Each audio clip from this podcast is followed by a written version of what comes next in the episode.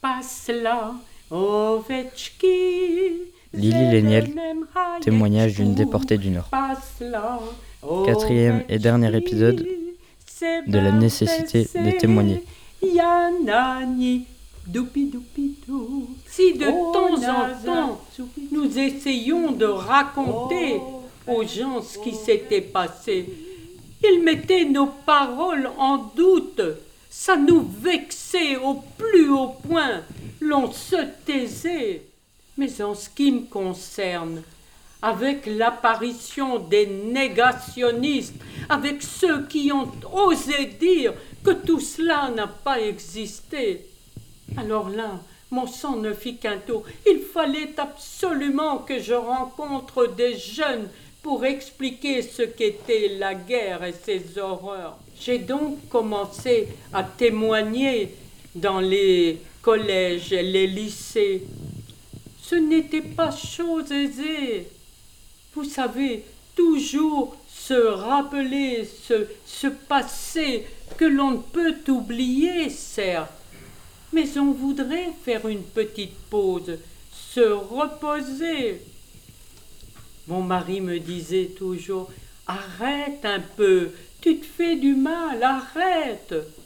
Je lui disais Tu as raison, mais dès qu'il y avait une demande, je ne pouvais dire que autrement que oui, je viens, je suis présente. Pour moi, c'était indispensable de rencontrer les élèves pour vous expliquer à vous, les jeunes, que ce qu'il y a de plus abominable, c'est la guerre qu'il faut essayer d'éviter à tout prix. Vous en êtes capables, les enfants.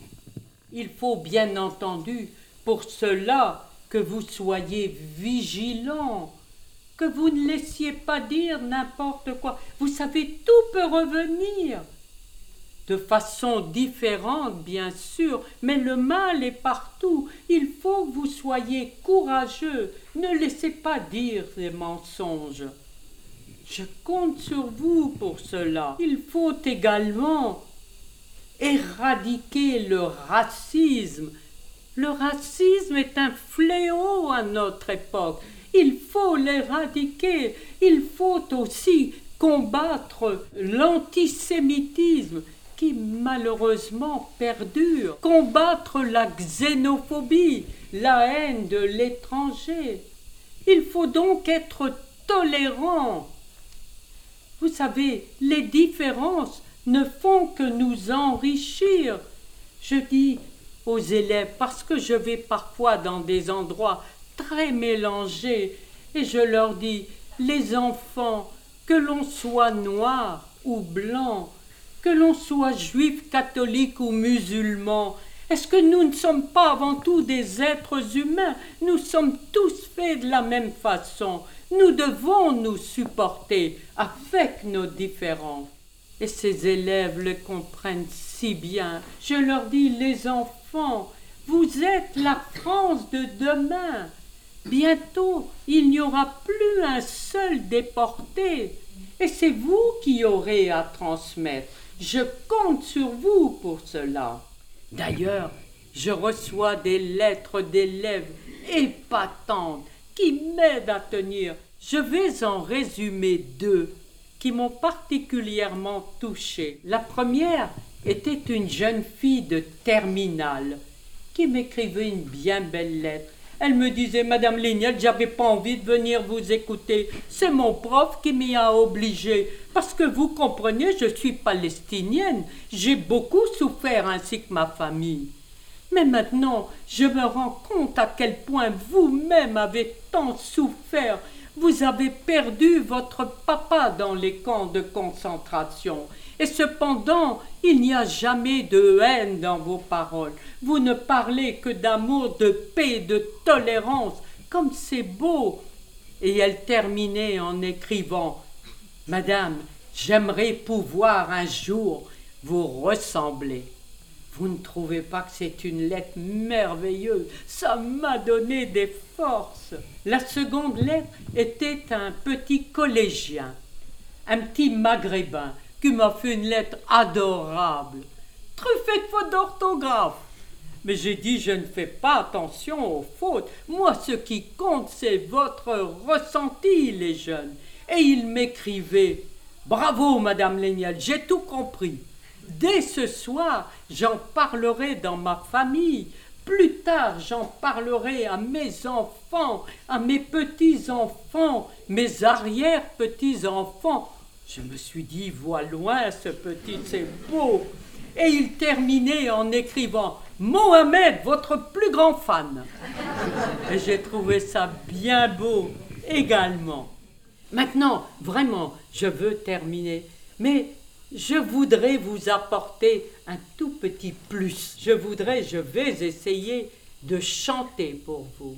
Dans le conte de Ravensbrück au bloc 31, au début, nous avons eu des Stubova, les dames qui nous gardaient, très dures, méchantes.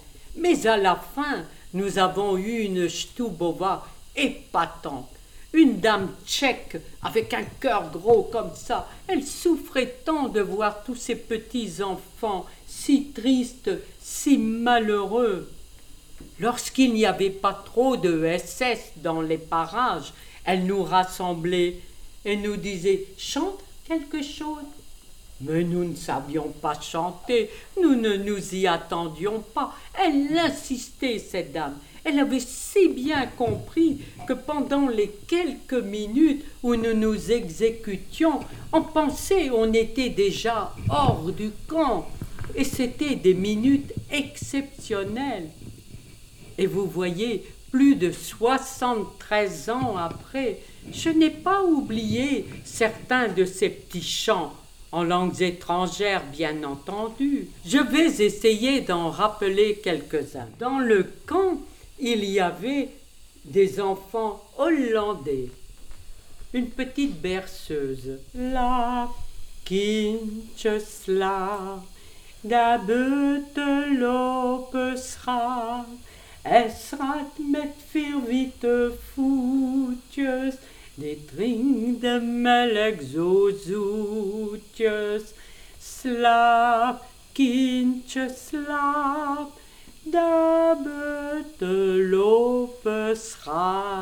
il s'agit tout, tout simplement d'un petit chat qui boit du lait.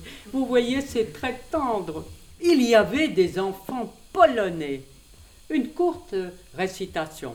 Ah, ah, kotkidva, shariburi, obidva, nic nie będą robiły, tylko lili bawiły. Là encore, deux petits chats qui ne voulait jouer qu'avec Lily. Il y avait des enfants tchèques, une berceuse également. Pasla, ovečky, zelenem haječku, pasla, ovečky, sebamte se, janani, dupi dupi du, ona za cupi cupi cup, O femme, ovečki, sebemtese. Là encore, il ne s'agit que d'une bergère et de ses petits moutons. Lorsque nous sommes arrivés à Ravensbrück, je vous disais, en décembre 43, Noël était proche et l'on chantait en allemand ce que l'on chantait partout en Europe. Les jeunes connaissent la chanson, vous également, en français. Et en allemand, c'était O Tannenbaum, O Tannenbaum, wie grün sind deine Blätter? Du grünst nicht nur zum Sommerzeit, doch auch im Winter, wenn er schneit. O Tannenbaum, o Tannenbaum, wie grün sind deine Blätter.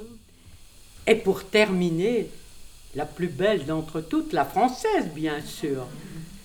Pendant la guerre, il y avait un chanteur très connu, Charles Trenet, n'est-ce pas, qui chantait une chanson connue de tous. Le titre en était tout simplement Je chante à Ravensbrück au bloc 31 avec Geneviève de Gaulle, nous avions conservé la mélodie, la musique, mais changé les paroles pour y mettre notre quotidien. Voici.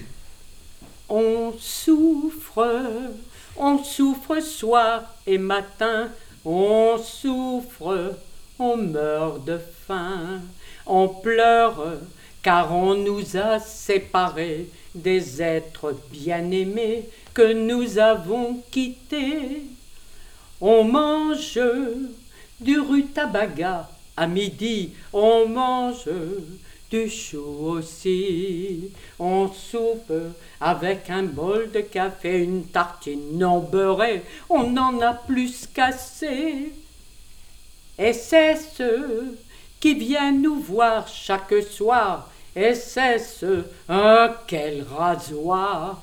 À cause de toi, nous restons debout, à tomber sur nos genoux.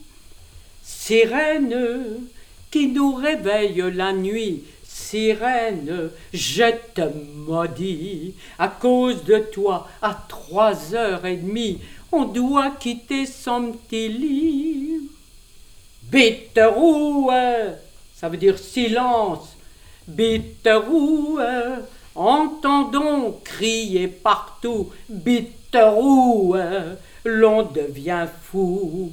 L'essesse ne fait que nous insulter. Elle crie comme une enragée. Et nous terminions avec Geneviève de Gaulle par De Gaulle, viens vite nous sauver d'ici. De Gaulle, je t'en supplie. Si tu ne viens pas, nous serons tous à plat. De Gaulle, nous oublie pas.